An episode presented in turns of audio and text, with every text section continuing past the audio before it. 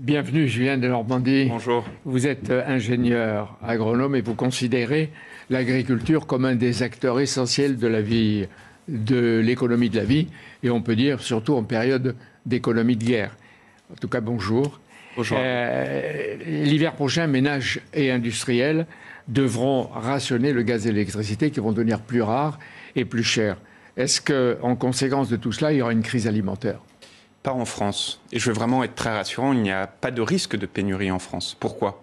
Parce que la France est un pays indépendant dans son alimentation. C'est la puissance de notre modèle agricole. C'est grâce à ces agriculteurs que je veux vraiment saluer que notre chaîne alimentaire a toujours tenu. Prenez le Covid. Pendant toute la période de la Covid, nous n'avons jamais manqué sur les états de D'accord, mais là, il y a la guerre. Est-ce que, bon, on sait que la France a des stocks de blé et de céréales, mais jusqu'à quand ça va durer Et en même temps, de quelle importance ça peut permettre de passer l'hiver 2022-2023 et peut-être l'année prochaine? En France, il n'y aura aucun problème euh, vis-à-vis du blé, il n'y a aucun risque de pénurie. Nous sommes même un pays excédentaire, nous exportons. En revanche, nous avons une grande inquiétude à l'international. Il y a très clairement un risque de crise alimentaire majeure à l'international, notamment dans les 12 à 18 mois. Le patron de l'ONU a parlé d'un potentiel ouragan de famine. Et ça, c'est incroyablement vrai dans certains pays, notamment au Maghreb, notamment en Afrique, qui sont des pays dépendants des importations de blé russe, Et on qui sont pas- des pays qui au même moment subissent une terrible sécheresse. Et vous prenez un pays comme l'Égypte, par exemple, 80% de son approvisionnement en blé dépend soit de la Russie, soit de l'Ukraine. Et donc la crise alimentaire, elle est potentielle, elle est potentiellement très grave. Et donc aujourd'hui, nous sommes en train de nous organiser au niveau international pour y apporter des solutions. On verra qui va être solidaire et qui va leur euh, apporter, en vendre, etc. Mais tous ces pays, c'est vrai, n'en peuvent plus, ils croulent sous les dettes. Au passage, j'ai envie de vous dire, est-ce que la France ne peut pas demander aux technocrates bien ouïs du FMI d'agir et de peut-être d'alléger les dettes de C'est ces des- pays C'est des discussions que nous avons à chaque fois avec euh, le FMI, avec euh, le Club de Paris, c'est-à-dire ses créanciers vis-à-vis d'un certain nombre de pays, pour apporter des solutions. Mais qu'est-ce qu'il faut vis-à-vis de ces pays? Il faut à la fois leur donner accès à la matière, au blé, à l'orge, au grain, aux céréales, et de l'autre côté, leur donner les capacités de financer. Et c'est cette initiative qui s'appelle l'initiative Farm qu'a lancée le président de la République il y a quelques jours. Alors au vous allez expliquer international. des femmes, mais je reviens moi à la France. Est-ce que vous voulez dire qu'il n'y aura pas d'augmentation des prix, par exemple, de la farine, de la semoule, des pâtes, du pain? C'est ce qui intéresse le, le plus dans la vie euh, de tous les jours et en même temps pour le pouvoir d'achat. Alors je le disais, en France, on n'aura pas de risque de pénurie, mais il y a un risque de prix. Pourquoi il y a un risque de prix? Parce que vous l'avez dit, l'ensemble des matières premières augmente. Nous sommes dans une économie de guerre sur le sol européen. Et face à ces conséquences, il y a cette fameuse inflation qu'on constate tous au jour le jour en faisant euh, nos cours ou en remplissant le en Moins d'inflation qu'aux. États-Unis. Mais ce qu'il faut voir, c'est qu'aujourd'hui, en France, on a un bouclier de protection. L'inflation, elle est par exemple deux fois plus faible en France que dans tous les autres pays européens et trois fois plus faible en France qu'aux États-Unis. D'accord, mais les prix, avez-vous dit, vont augmenter. alors, Est-ce qu'il y, aura, qu'il y aura un chèque baguette, un chèque farine, Alors, une aide en France, en France, l'aide qu'on est en train de mettre en place, c'est une aide qui vise à diminuer la facture de production. Très concrètement, ça veut dire qu'un agriculteur, il a des coûts de production et c'est ces coûts de production qui ensuite engendrent l'inflation. Et qu'est-ce que nous faisons? Nous apportons des aides pour réduire ces coûts de production. Un exemple très concret, quand vous faites de la production euh, d'une côte de porc ou d'un blanc de poulet, vous avez des éleveurs qui font face à une explosion du coût de l'alimentation animale. Eh bien, face à ça, le gouvernement met 400 millions d'euros pour aider les agriculteurs, faire diminuer le coût de production et donc limiter donc on l'inflation. le paiera moins cher, ce qu'on achètera, ou il faudra faire un effort soi-même. L'augmentation sera moindre. C'est ça la réalité. De combien Et- De alors, combien C'est très difficile à dire parce que on le voit tous les jours. L'évolution de ces prix, elle varie au jour le jour du fait des conséquences de la guerre sur le sol ukrainien. Mais ce qui est sûr aussi, c'est que là où le gouvernement aide les éleveurs, les agriculteurs, Les il pêcheurs. les pêcheurs, il faut absolument que les industriels, la grande distribution jouent le jeu, prennent une part de cette inflation et s'assurent qu'à la fin, nos agriculteurs puissent être rémunérés. Parce que si on ne fait pas ça, c'est quoi la conséquence? C'est que demain, nos agriculteurs peuvent pas se payer, et si on n'a pas d'agriculteurs, on n'a pas d'agriculture, on n'est pas souverain en Est-ce que les 400 millions, ils entrent dans le plan de résilience, le plan de, euh, du Premier ministre Castex, et comment ils seront répartis? Ces 400 millions d'euros. Distribués, mais le plus vite possible. Le plus vite possible, notamment pour les éleveurs qui en ont besoin, le porc, la volaille, le lait, la production euh, bovine. Et plus généralement, au-delà de cette aide, on apporte d'autres aides, notamment sur le carburant, notamment sur le gaz, notamment sur les charges sociales. Bref, on est aux côtés de nos agriculteurs. Et je le redis parce que vous savez, dans la période, moi, ça fait deux ans que je suis à la tête de ce ministère. Depuis deux ans, j'ai toujours mis l'indépendance alimentaire comme le socle de ma vision politique.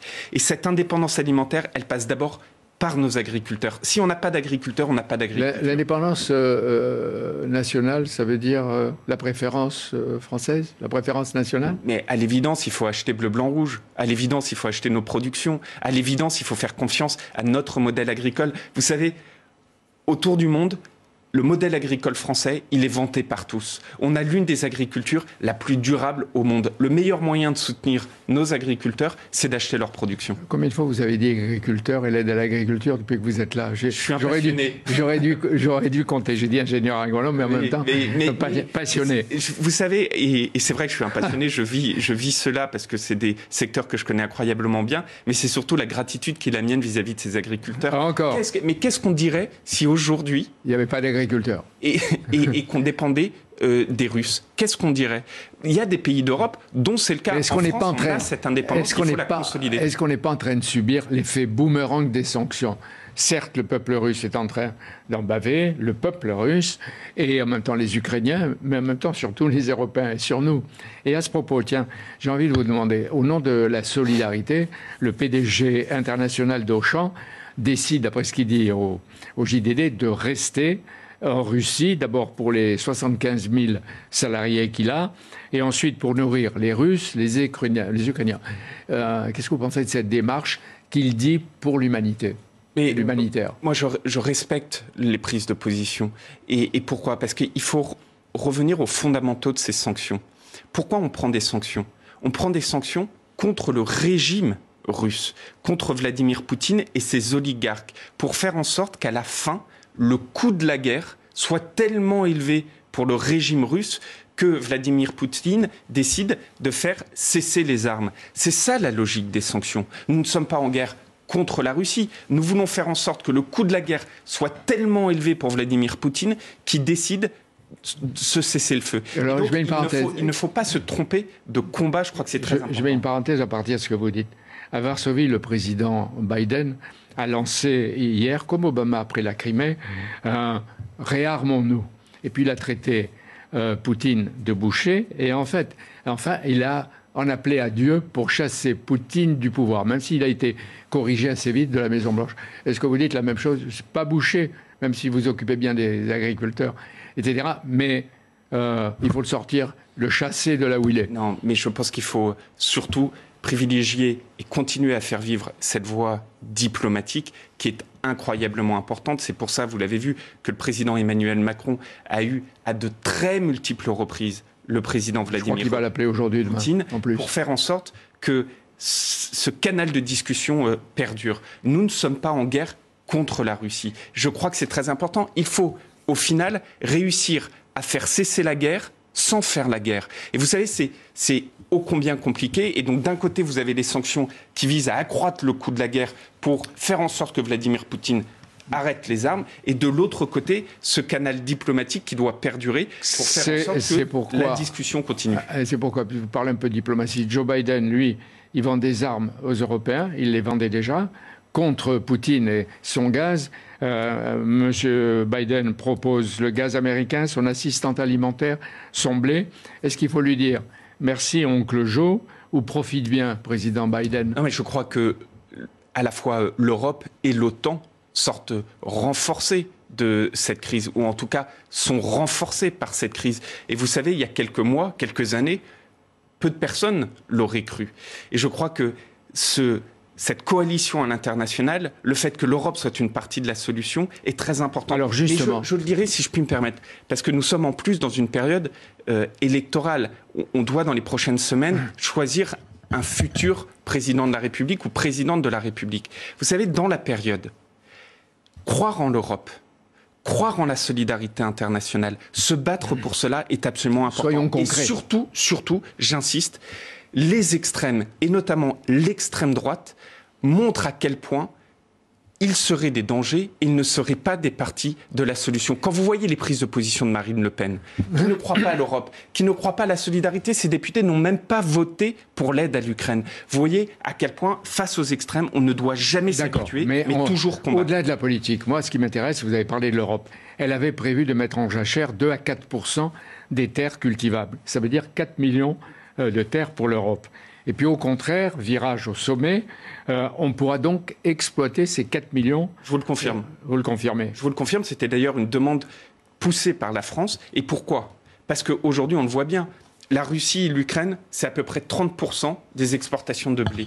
Vous avez des pays, on le disait tout à l'heure, comme au Maghreb, qui vont avoir des difficultés d'approvisionnement à court terme, mais surtout dans un an. Eh bien, face à ça, il faut que les puissances agricoles comme l'Europe produisent plus là où elles peuvent produire plus. produire, même si euh, les, écolos vous font la gueule. D'ailleurs, à propos des écologistes. Ça, excusez-moi, mais c'est des carabistouilles. Il faut arrêter mais arrêtez de croire que c'est soit on produit, soit on protège. Moi, je peux vous démontrer qu'on peut à la fois produire plus et protéger plus. Ce qui consiste à dire, ah ben non, d'un côté, vous avez les agriculteurs qui polluent et les écolos qui protègent, ce sont des carabistouilles. Alors, on, peut produire plus tout en protégeant plus. D'ailleurs, ça s'appelle le progrès. Euh, il y a beaucoup de, questions encore, je vais essayer de les, les dire vite. Il y a des militants écolos qui combattent le, modèle agro-industrie dont vous parlez, ils ont attaqué un train de céréales. Croyant qu'il s'agissait de soja, ils ont déversé comme ça 1500 tonnes de blé qui était destiné au poulet. Vous laissez faire, vous? C'est affligeant. Mais c'est affligeant. D'ailleurs, ce sont des personnes qui se décrédibilisent au jour le jour. Non, mais qu'est-ce que vous faites? C'est irresponsable. Est-ce qu'on les poursuit d'autant plus qu'ils ont promis de recommencer et de faire des coups et des sabotages? Une action juridique est en cours. Une plainte a été déposée et on ne laissera rien passer. À chaque fois qu'ils feront de tels actes, on s'assurera que la justice passe et la justice passera. Euh, la grippe aviaire, c'est le deuxième fléau. Des millions de volailles et d'oies ont été abattus. À l'origine, c'est un virus, d'après ce que j'ai lu, qui est transmis par les oiseaux migrateurs. Cette année, le virus va toucher la Loire et je crois la Vendée. Mais pourquoi maintenant? Parce que jusqu'à présent, c'est un virus qui était amené par les oiseaux migrateurs quand ils descendaient lors de leur migration. Aujourd'hui, ils le font quand ils remontent de leur migration. Et donc, c'est un virus, je veux être rassurant, qui ne peut pas se transmettre à l'homme par la consommation de volailles, donc continuer à manger du poulet, des œufs, du foie gras, mais qui euh, tue ces animaux et qui nécessite des actions très fortes, parfois très compliquées, de dépeuplement pour éviter que le virus ne se poursuive. Songez qu'au moment où je vous parle, ce sont plus de 10 millions de volailles que nous avons dû abattre ça va pour continuer. éviter le fléau que constitue ce, virus. On devra continuer tant que ce virus continue à progresser. Est-ce qu'on est impatient devant ce virus pour l'arrêter oui, euh, je vais très vite. Demain, euh, sous à Besançon, le congrès de la FNSEA. Mardi, je pense que vous y serez. Mercredi, six candidats vont passer, paraît-il, un grand oral agricole, euh, parce que jusqu'à présent, l'agriculture n'est pas tellement dans les programmes des candidats. Alors que c'est essentiel. Les deux qui n'iront pas, c'est Jadot-Mélenchon. Christine Lambert, la présidente de la FNSEA, vous rend un hommage peut-être parce que vous parlez sans arrêt des agriculteurs, et elle affirme que l'agri-bashing est fini. Euh, qu'est-ce que vous appelez la révolution ou la troisième révolution agricole en deux mots Trois? C'est la science et le vivant. C'est de faire en sorte justement qu'on puisse maintenir nos capacités de production tout en préservant l'environnement. C'est parce qu'on utilise le progrès, la robotique, le numérique, la génétique. C'est parce qu'on utilise le vivant, le biocontrôle. Ce sont des techniques culturelles. Mais vous savez, le monde agricole, il s'est toujours adapté. Le monde agricole, il vit de l'environnement. Le monde agricole, il est solidaire. il est en train de changer considérablement, surtout avec la jeune génération. elle est absolument euh, massive. Et c'est ce monde agricole, vous voyez, cette solidarité, c'est aussi elle qui va permettre de faire vivre cette initiative portée par le président de la République qui s'appelle l'initiative Farm, qui va permettre de lutter contre la spéculation et de faire acte de solidarité pour permettre à nos pays voisins, le Maghreb, l'Afrique, d'avoir accès à cette Mais alimentation. Pourquoi Farm, c'est anglais? Pourquoi vous ne le dites pas en français? Parce que c'est une initiative internationale qui va. Euh, elle est française. Comment, comment vous le traduisez? Elle est poussée. C'est une initiative de mobilisation pour la solidarité alimentaire à travers le monde. C'est-à-dire qu'on va mobiliser tous les pays européens, tous les pays producteurs, un pour rendre transparent les marchés, dire où sont les stocks, dire où sont les productions, et de faire en sorte que là, on peut produire plus, on le fasse pour ensuite apporter ces productions face aux, pays qui euh, ont des difficultés à s'approvisionner. Merci Julien de Normandie. On a vu votre passion et votre défense des agriculteurs. Bonne journée. Merci, vous aussi. Merci Jean-Pierre Alcabache, merci à vous Julien de Normandie.